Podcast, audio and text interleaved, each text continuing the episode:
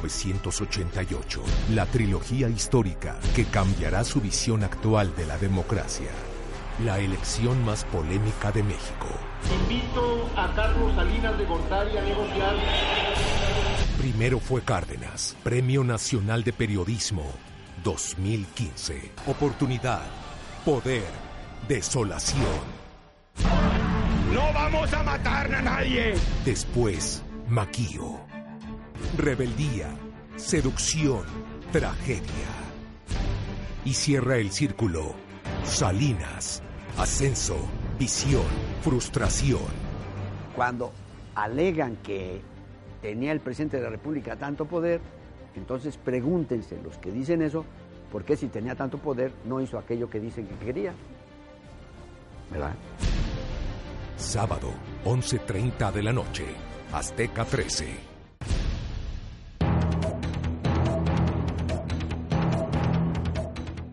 Hola, es un gusto estar con ustedes aquí en cabina. Somos Viviana Álvarez y Paula Roca y tenemos un programa interesante para ustedes. Vamos a hablar del documental Salinas, Ascenso, Visión, Frustración, porque este sábado 8 de octubre a las once y media de la noche se va a transmitir ahora la segunda parte del documental Salinas Ascenso Visión Frustración. En el primer episodio este sábado vimos cómo Salinas aseguró su victoria en una de las elecciones más polémicas y controvertidas de este país. Y efectivamente, Viviana, como dices, este sábado vamos a ver el segundo episodio nuevamente, que cada vez hay más cosas que aprenderle a estos documentales que están tan bien estructurados. Y en este segundo capítulo encontraremos respuesta a una serie de interrogantes que hoy en día existen sobre el gobierno que llevó este polémico político periodista. Y también vamos a ver cómo ocurrió la privatización de casi mil empresas y por qué estas ocasionaron la formación de grupos monopólicos que hoy son tan controvertidos. Pero también dentro de estos monopolios, dentro de estas empresas que se privatizaron, había cabarets, hoteles, es toda una lista enorme de la que a veces no tenemos conocimiento pleno. ¿Y cómo hizo posible Salinas que el Congreso le autorizara la negociación del Tratado de Libre Comercio, algo que en ese momento hubiera parecido completamente difícil de, de lograr? ¿Y quiénes se mantuvieron a su lado y también quiénes lo abandonaron? Y la pregunta más importante, Viviana, también vamos a ver cómo José Antonio Crespo nos contesta que desde su retiro Carlos Salinas de Gortari sigue teniendo poder en la vida del país. ¿Seguirá? Esta entrevista vamos a empezarla ahorita, así que no se la pierdan aquí en cabina. Acuérdense de nuestro Twitter que es arroba Azteca Opinión, facebook.com diagonal Azteca Opinión.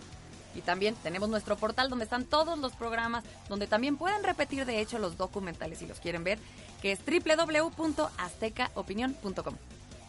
José Antonio Crespo, que es analista político, profesor e investigador del CIDE, articulista en El Universal y comentarista en radio y televisión y también forma parte del equipo de Azteca Opinión. Y es un doctor en historia, él sabe y, y ha buscado eh, conocer de profundidad la historia de nuestro país. Entonces, la verdad es que es un gran elemento que esté hoy con nosotros José Antonio Crespo, el doctor José Antonio Crespo, El doctor José y nos Antonio hable Crespo. Desde su perspectiva de qué fue lo que pasó en los hechos de 1988 y que nos diga hoy cómo siguen afectando la historia actual de nuestro país. Oye, es un interesante programa, no se vayan, por favor. Y ahora está con nosotros José Antonio Crespo. Es un gusto tenerte aquí. Él es analista político, conocido por todos, profesor e investigador de CIDE, articulista en el Universal y comentarista en radio y en televisión. Y si queremos conocer la historia de nuestro país a fondo y desde hace mucho tiempo, estamos hablando con la persona indicada. José Antonio, pues, ¿quién mejor que tú para hablar de la transición democrática que vive nuestro país y que ha vivido nuestro país y que el 88 este, marcó de parte de de una forma muy importante. Este, tú viste los documentales, ¿con qué te quedas de los documentales? Mira, los documentales están muy bien hechos, este, tienen muchísima información de cosas que en ese momento igual y no se sabían, sino que han ido apareciendo, han ido aflorando más adelante. Pero este, retratan muy bien y reconstruyen muy bien lo que ocurrió en esa fecha que desde luego fue fundamental en el cambio democrático del país, en la transición. Para muchos, yo incluido, eso es lo que marca la transición, ahí inicia la transición. No hay acuerdo, hay algunos que dicen que antes, otros dicen que hasta después, que incluso hasta el 2000 cuando hay la alternancia, pero en realidad la alternancia ya fue consecuencia de varios cambios que se fueron dando en el sistema electoral. Y en el 88 pues no se habían dado los cambios que se, se empezaron a dar ya de manera más clara, de apertura, recordemos digamos el reconocimiento de Baja California en manos del PAN como primera gobernatura que reconoce el PRI haber perdido, la creación del IFE, una legislación electoral que se está haciendo cada vez más abierta, en fin, todo eso es consecuencia del 88 desde luego. Sí, sí, sí golpeó, sí, sí movió drásticamente al régimen eh, priista. Eh, desde luego, habían antecedentes económicos, la crisis del 82 económica, etcétera, pero lo que ocurrió en el 88 desde luego que simbró al régimen político hegemónico y ya no le permitió ser igual, tuvo que empezar a abrir las válvulas de escape, las válvulas de oxigenación, que culminaron a final de cuentas también ya en la apertura del régimen político en 96-97 y que prepararon el terreno para la alternancia. Y todo lo que hemos lo que hemos estado viviendo desde entonces, ¿no? ¿Cómo viviste tú el 88? Yo estuve en, en las mañanas estuve recorriendo casillas en la capital, viendo a la gente, preguntándole a la gente cómo estaba viendo las cosas, cómo votaba. No había todavía la figura del observador, eh, observador electoral, pero yo con varios colegas y varias eh, personas estudiosos del fenómeno electoral estábamos haciendo prácticamente observación electoral, aunque no estuviéramos cubiertos formalmente por la figura. Y, después ya en la tardecita en la noche me fui a gobernación, que recordemos que las elecciones se organizaban desde gobernación, todavía no había IFE, estaba la comisión eh, federal electoral dentro de gobernación, entonces ahí ocurría todo lo que ocurría. El, el, el secretario de gobernación era Barlet, y ahí nos tocó a quienes estábamos ahí viendo las deliberaciones, en fin, entre los distintos representantes de partidos y demás, un momento muy, muy emocionante que es cuando llega Cuauhtémoc Cárdenas a las, a las puertas de gobernación de Bucareli, Cuauhtémoc Cárdenas junto con Manuel Crupias y con Rosario Ibarra. Entonces, eh, con todos sus seguidores allá atrás. Yo recuerdo que les dijeron de parte de gobernación, pueden entrar ustedes tres, los candidatos, pero por favor sus seguidores que se queden afuera y desde luego lo recibe el secretario Manuel Barlet. Bueno, se abrió la puerta y evidentemente entraron todo el mundo, con todos los seguidores. Y todos gritaban al unísono, democracia, democracia, que era lo que evidentemente se estaba solicitando en ese momento. Y después ya entraron estos los tres candidatos con Barlet a reclamarles la cuestión de la de la caída del sistema, de las irregularidades que se habían registrado a lo largo de la jornada pero realmente el ambiente era muy electrizante en, esa noche del, del 6 de julio del 88. ¿Y en ese entonces cuál era tu percepción, José Antonio? Bueno, mi percepción era de que, que sí podía haber ganado Cárdenas, es decir, desde la propia campaña habíamos visto cómo Cárdenas había ido creciendo. Yo tenía desde luego las dudas muy fundamentadas de que le reconocieran un posible triunfo. Y hasta la fecha no creo que haya habido los documentos suficientes para demostrar quién hubiera ganado pero sí para demostrar que hubo un fraude monumental. Eh, pudo haber sido Cuauhtémoc Cárdenas quien ganó, pudo haber sido. Pero yo lo que sí pensaba es el régimen no está preparado para una alternancia, de tal manera que incluso aunque gane Cárdenas, le van a arrebatar la victoria, por las buenas o por las malas, como efectivamente ocurrió. Y sin embargo decía, el movimiento, el golpe va a ser de tal magnitud que inevitablemente van a tener que empezar a abrir las puertas. José Antonio, una pregunta. Soy Paula Roca. ¿Cómo estás? Sí, ¿qué tal? Hola. Para ti, ¿cómo era Maquío? ¿Tú crees que sí hubiera podido eh, llegar a ser un buen gobernante, a pesar de que todo el mundo sabe que era muy bronco y muy echado para adelante y muy visceral? Mira, no sé como gobernante cómo hubiera sido en realidad. Eh, como líder político fue estupendo y desde luego que también murió al año siguiente en condiciones muy extrañas, muy raras que no quedaron totalmente esclarecidas, eh, pero era un líder que estaba enfocando seriamente la cuestión de la democracia. Entonces no tuvo ningún problema, pese a que su partido veía con recelo a Cuauhtémoc Cárdenas y posteriormente al PRD. Ahí mismo dijo, yo voy con Cuauhtémoc, se hablaron por teléfono, vamos a Bucareli con Rosario Ibarra de Piedra y vamos a juntos a enfrentar el asunto y juntos anunciar que si no se limpia la elección no iban a reconocer el resultado, eso lo dijeron también en gobernación, tras haberse entrevistado con Barley. Eh, él, sí quería realmente ya un cambio eh, serio, un cambio decisivo a la democracia, y de hecho posteriormente a la elección del 88 estuvo buscando a Cuauhtémoc Cárdenas en más de una ocasión para hacer acciones conjuntas. Recordemos que él le propuso a Cuauhtémoc Cárdenas, Gutiérrez, que eh, cuando se iba a dar la elección en Baja California y simultáneamente en el Congreso en Michoacán, ya estamos en el 89, dijo, hagamos un mitin eh, en el Zócalo para presionar a que se respeten los resultados. Un mitin PAN-PRD. Y eso lo propuso Cloutier, lo que pasa es que su partido lo frenó y le dijo, no, pues no. Este, ya, ya su partido, ya, ya, ya no querían saber nada de, de Cuauhtémoc Cárdenas del PRD. Pero él sí, porque él consideraba que era la única forma de empujar una democratización más rápida y más determinante. Eh, y los panistas preferían irse por la vía un poco más larga, lo que le llamaron el gradualismo. Entonces, al, al morir, al morir Cloutier, se quedó un poco esa parte coja de parte del PAN y ya se quedó el PRD también por otro lado, por ahí un poco aislado. Y siguiendo con la pregunta de Paula, ¿cuál, cuál consideras tú que fue la mayor herencia política de Maquillo? Bueno, yo creo que es el compromiso renovado de la democracia, el hecho de que ganó, incluso si, si, si, no le concedieron todos los votos que obtuvo el PAN, porque los panistas decían, es que nosotros obtuvimos más, pero de nosotros nos quitó el PRI precisamente para sobrepasar a Cárdenas, era una de las tesis que manejaban los panistas. Aún así, con los resultados oficiales, el PAN nunca había alcanzado un 17% de la votación, como lo logró Cloutier. Y desde luego que durante la campaña del 88 movió a la gente, llenaba el zócalo, llenaba eh, a donde iba en su campaña.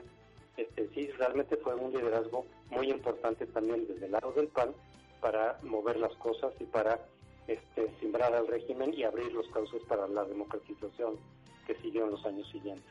O sea, por cada uno por su lado, pero Cuauhtémoc Cárdenas y Manuel Cloutier coincidieron en realmente poner contra la pared al régimen, eh, ponerlo en jaque político y obligar al régimen a empezar a abrir la democracia y abrir el sistema electoral eh, con ritmos distintos de los que cada uno hubiera querido, pero sí fue una mancuerna muy importante la que se dio en esos meses entre Cuauhtémoc Cárdenas y Manuel Crucial, sin lugar a dudas. Oye, José Antonio, tú como escritor y como historiador, en una biografía de Cárdenas, ¿cuál sería su contribución a la democracia? ¿Cómo lo plantearías tú? Creo. Yo creo que se le, se le va a recordar desde luego como que se atrevió a romper con el PRI. La última vez que se había roto, eh, había habido una fisura en el PRI, había sido en 52. Este, desde entonces ningún candidato o precandidato priista había roto con el partido, se había mantenido la unidad. Y Cuauhtémoc Cárdenas, me imagino que mucha de la gente que lo acompañó, desde luego Porfirio Muñoz Ledo, vislumbraron que las condiciones ya no eran iguales y que eran propicias para decir, pues si no se liberalizan aquí las, las reglas del juego dentro del PRI, nos salimos, me salgo, rompo con el PRI, algo que tomó totalmente por sorpresa a los priistas y el presidente del PRI en ese momento, que era Armando de la Vega Domínguez, los tomó por sorpresa porque estaban ellos ya acostumbrados a la idea de que no se rompía el PRI, de que nadie se salía del PRI para competir por la presidencia. Regresando al documental, yo te quería hacer una pregunta. Obviamente sabemos que Carlos Salinas de Gortari no se le acercaba mucho a la gente, no era como ese apapachador como Cárdenas que lo tenía de Tata Lázaro, de su padre, Maquío era bronco para adelante y sí se le acercaba a la gente. Salinas de Gortari, sin embargo, tenía una personalidad que era un poco lejana de la gente. Yo te quiero preguntar, ¿cómo entonces cómo llegó a ganar Salinas de Gortari? Era el tecnócrata, ¿no? Eh, incluso dentro del PRI, pues tenía mucha gente que no lo quería. El, propio, por ejemplo, Fidel Velázquez, pues no estaba tan de acuerdo en que hubiera sido Salinas, como que se lo impusieron, como tuvieron que negociar con él. Este, él no fue a la toma de posesión de Salinas como candidato, como muestra de que no estaba de acuerdo en que fuera Salinas. Él es tecnócrata, aislado, con pocas dotes políticas, con una personalidad más bien fría, y desde luego que sus actos, a los que también fui como observador, eran totalmente llenos de gente, pero desangelados, eran totalmente fríos, nada que ver con el entusiasmo auténtico que despertaba Cuauhtémoc en sus mítines y Cloutier en los suyos. Aquí era todo forzado, todo falso, todo prefabricado, como hacía las cosas el PRI este, pues, tradicionalmente. Y no se le notaba un carisma que realmente jalara a la gente. Casi todo estaba lleno de, de acarreados veías muy poca gente espontánea. En cambio, con Cuauhtémoc Cárdenas, todos los que iban eran espontáneos, y lo mismo con Cloutier.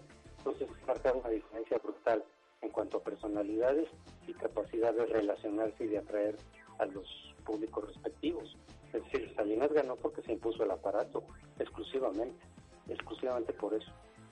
Pero para lograr gobernabilidad después de que llegue al poder, ¿tú cuáles crees que fueron Bueno. los elementos decisivos para poder empezar a articular la República? Bueno, por un lado, pactaron con el PAN la gobernabilidad. Lutier, pues a final de cuentas aceptó, aunque no, no, no, no veía con muy buenos ojos, digamos eso, pero el PAN a final de cuentas se impuso. Eso fue muy importante. Y dejaron al PRD aislado, hostigándolo, marginándolo, descalificándolo, pero logró Salinas romper esa coalición PAN-PRD que se había dado informalmente con Lutier a la cabeza. Y les ayudó la muerte de Cloutier. No estoy insinuando nada porque eso está todavía mucho muy en la oscuridad. Pero al morir Cloutier se les facilitó al PRI establecer esa alianza con el PAN para lograr gobernabilidad. Y además los programas eh, económicos de solidaridad que Miguel de la Madrid había descuidado. Miguel de la Madrid también como buen tecnócrata había dejado de lado totalmente los program- programas sociales que eran típicos del PRI y eso les generó, claro, por los recortes de la economía y demás, pero se olvidaron de los programas sociales y eso les repercutió pues precisamente en ese descontento que se dieron cuenta en el 88 que ahí estaba, como que mucha gente les cobró la factura en el 88. Entonces Salinas tomó nota de eso y dijo hay que volver a re- revivir y a revitalizar los programas sociales y salió con un despliegue impresionante de solidaridad que sí se tradujo en una recuperación de votos muy importante para el PRI en 1991. Fue ahí donde empezó a, a acercarse más a la gente. El programa de solidaridad fue como el clímax de su gobierno, cuando la Bueno, gente fue- ya lo quería un Fue poco. un instrumento fundamental, sí, para recuperar el- los votos, para recuperar este el apoyo básico. Eh, eh, desde luego, sí lo hizo bien, lo supo hacer, porque no nada más era un programa social, era un programa socio, socioelectoral, Ajá. donde también había toda la ingeniería muy bien desarrollada para ir captando los votos, cuadra por cuadra, manzana por manzana. Sí. Este, y eso se vio claramente en los resultados del 91, donde el PRI recuperó una votación del 64%, después de haber caído el 51% en el 88. Entonces eso sí lo supo hacer muy bien Salinas de Gortari, y eso es lo que le dio ya una plataforma de gobernabilidad a su, a su administración. ¿Cuál crees tú que es la mayor herencia que vemos hoy en la actualidad de Carlos Salinas? Bueno, desde luego yo creo que el Tratado de Libre Comercio, que sin duda sí ha reportado beneficios para el país, hoy está otra vez en, en debate y en reflexión el Tratado de Libre Comercio, por, por, pues por, por Trump, ¿no? Pero yo creo que fue una aportación importante de Salinas de Gortari. Y el mismo hecho de haber reconocido, pues que sí, que, que, pues que, fue muy cuestionado su triunfo electoral y que eso eh, lo llevó a empezar a aceptar triunfos de la oposición en Baja California, después en Guanajuato, más tarde en Chihuahua 92 y la creación del IFE. O sea que al final de cuentas entendió el mensaje y, y, y, esto- y- actuó en consecuencia para ir abriendo todavía más el sistema electoral. Todavía no completamente, pero sí lo abrió de manera significativa para que pues eh, se pudiera dirimir, digamos, todo el descontento por la vía electoral y no a través de la violencia o de la inestabilidad. En ese sentido yo creo que eso habría que reconocérselo a Carlos Salinas. Pudo haberlo abierto también por el lado del PRD y no quiso. Lo abrió por el lado del PAN, pero le cerró las puertas por el lado del PRD. Lo cual, paradójicamente, eso se tradujo precisamente en el estallido de 94 de los zapatistas y de la repercusión que tuvo también a nivel electoral en 94. Él alguna vez lo reconoció así. Salinas reconoció que no haber abierto la puerta por el lado de la izquierda le complicó las cosas en 94 por el estallido zapatista. Pero al- por lo menos reconoció, reconoció su, su error en ese sentido. Dime una cosa, se habla también de que en el PRI cuando él empezó a entender toda esa parte de que hubiera podido negociar más con la izquierda, de que él hubiera podido hacer más cosas y por, por supuesto lo del IFE fue un acierto para él. Este, el PRI que decía de él, porque se habla de que también pues, los priistas no estaban muy de acuerdo en las decisiones que tomaba él como presidente. Sí, el PRI siempre tiene su sector dinosaurico y su sector más abierto y modernista. Obviamente había mucho descontento dentro del PRI, aún antes de la elección. Por eso el conflicto con eh, la quina, la quina con los petroleros votaron por Cuauhtémoc Cárdenas. Por eso cierto distanciamiento con Fidel Velázquez, es decir, con los sectores tradicionales del PRI. La no estaban muy contentos con Salinas de Gortari. Sin embargo, él logró reunificar al PRI, desde ya desde la presidencia, y, y marcar más o menos el rumbo que siguió durante su sexenio.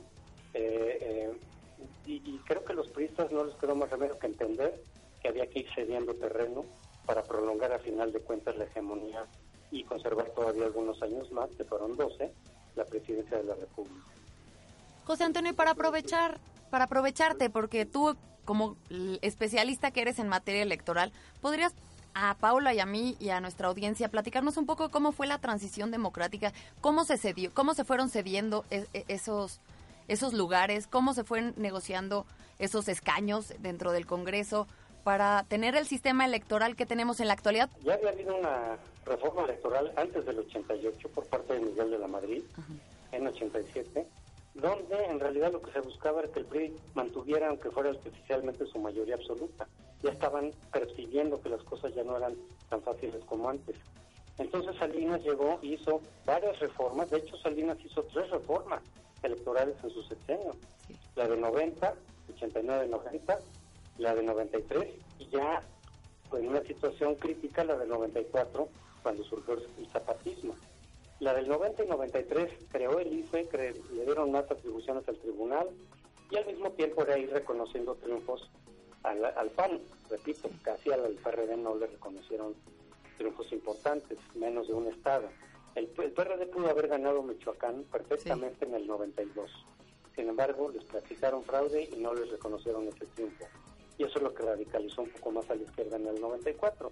Pero sí reconocieron algunos estados para el PAN tres estados, que no son poco, cuando no habían reconocido nunca ninguno en 60 años, pero sobre todo por la vía de la eh, legislación electoral, fueron flexibilizando algunas condiciones, siempre y cuando se garantizara la mayoría absoluta para el PRI.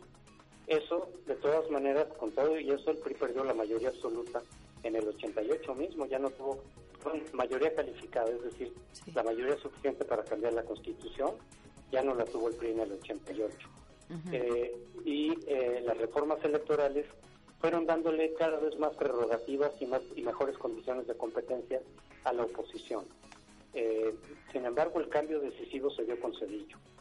Eh, Salinas abrió, pero abrió todavía bajo control, digamos, para no perder la presidencia y no perder la mayoría absoluta en la Cámara Baja. Quien sí dio el paso más decisivo todavía fue Cedillo, que es justamente con quien se perdió más estados en favor del PAN, pero también del PRD, cuando se perdió la capital de la República en 97 y nada menos que la presidencia en el año 2000. Pero ese terreno lo preparó Salinas como consecuencia del 88. Por eso el 88 sí es una fecha emblemática de nuestra transición democrática. ¿Qué concesiones consideras tú que se hicieron que en el sistema actual tienen fallas profundas? Sí, es que eh, eh, la concesión fundamental fue el IFE y sin embargo todavía habían algunos controles que se hacían sobre el IFE, pero ese fue el paso decisivo que se dio con Salinas.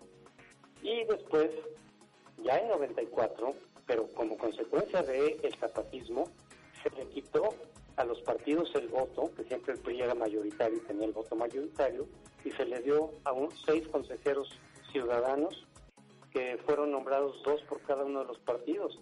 Entonces ahí ya de pronto sí teníamos una equidad en el IFE en donde el PRI ya no tenía pues el control absoluto de, la institución.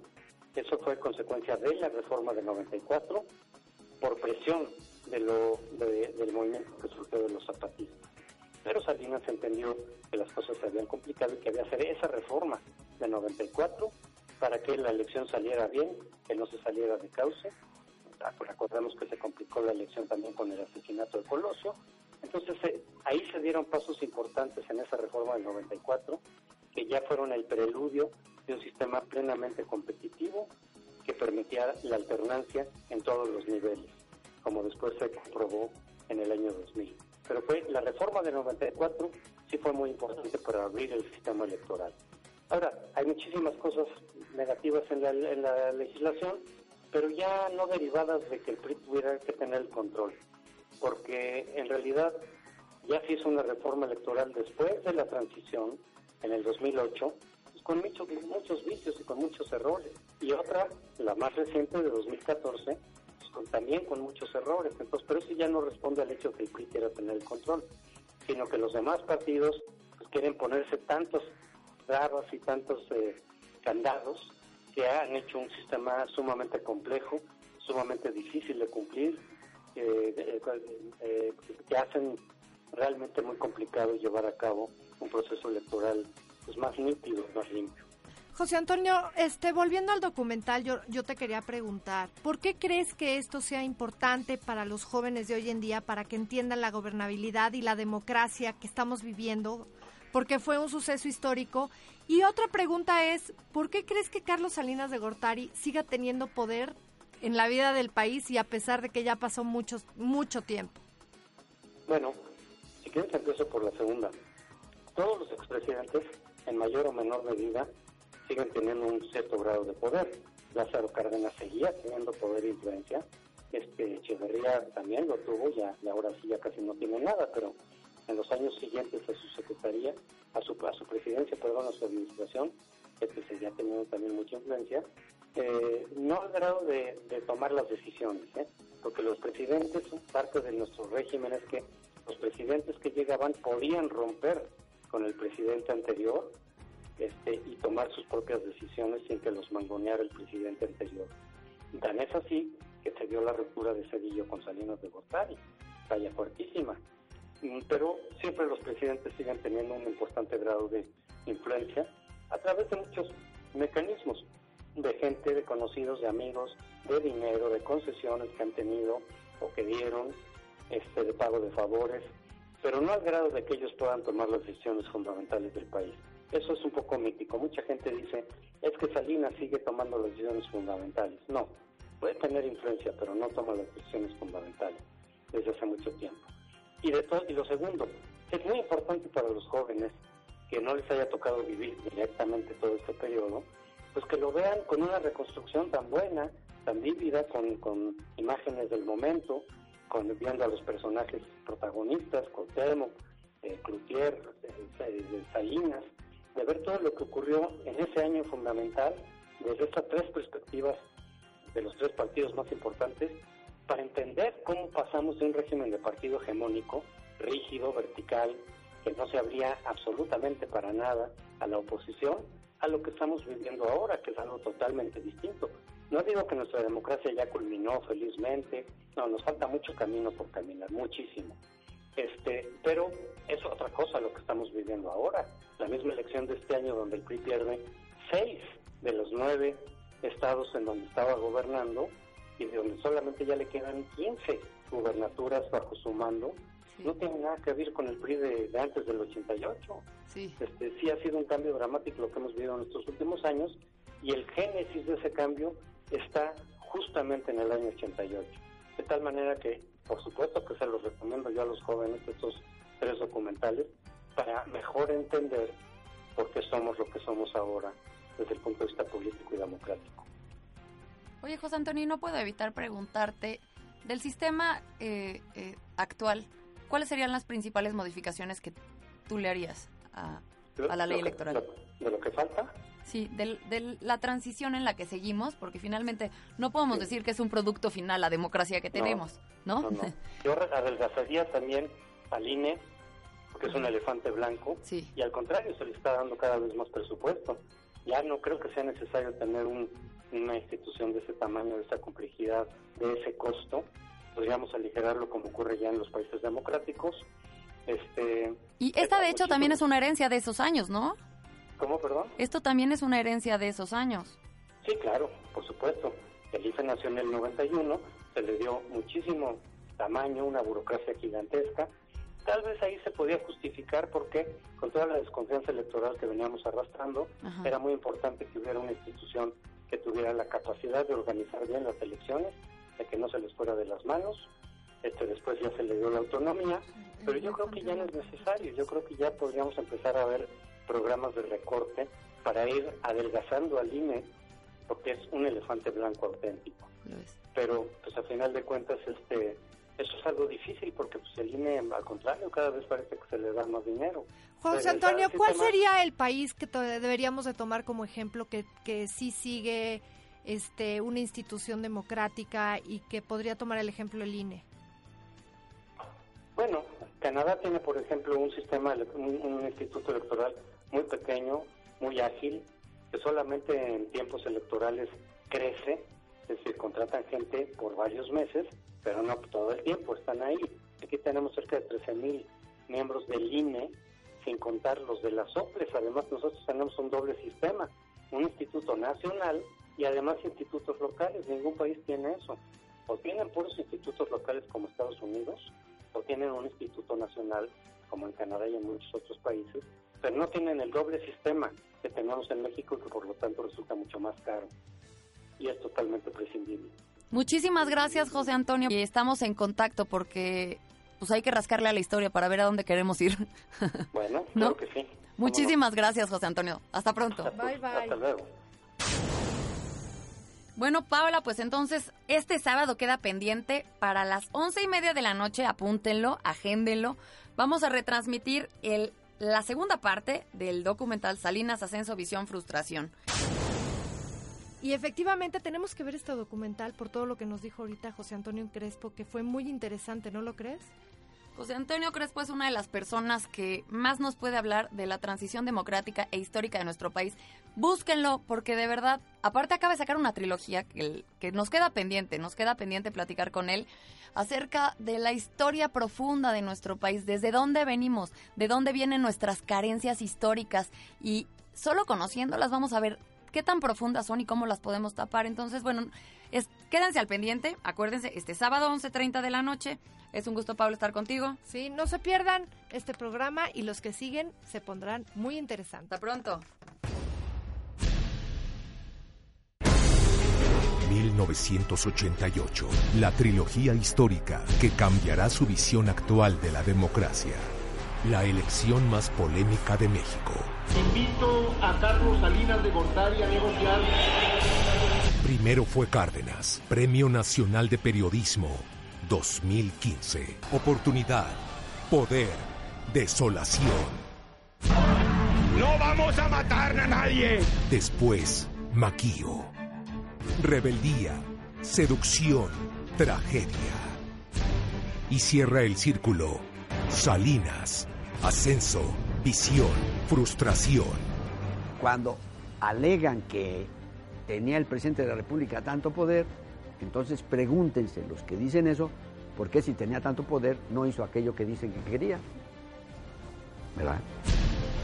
Sábado, 11.30 de la noche, Azteca 13.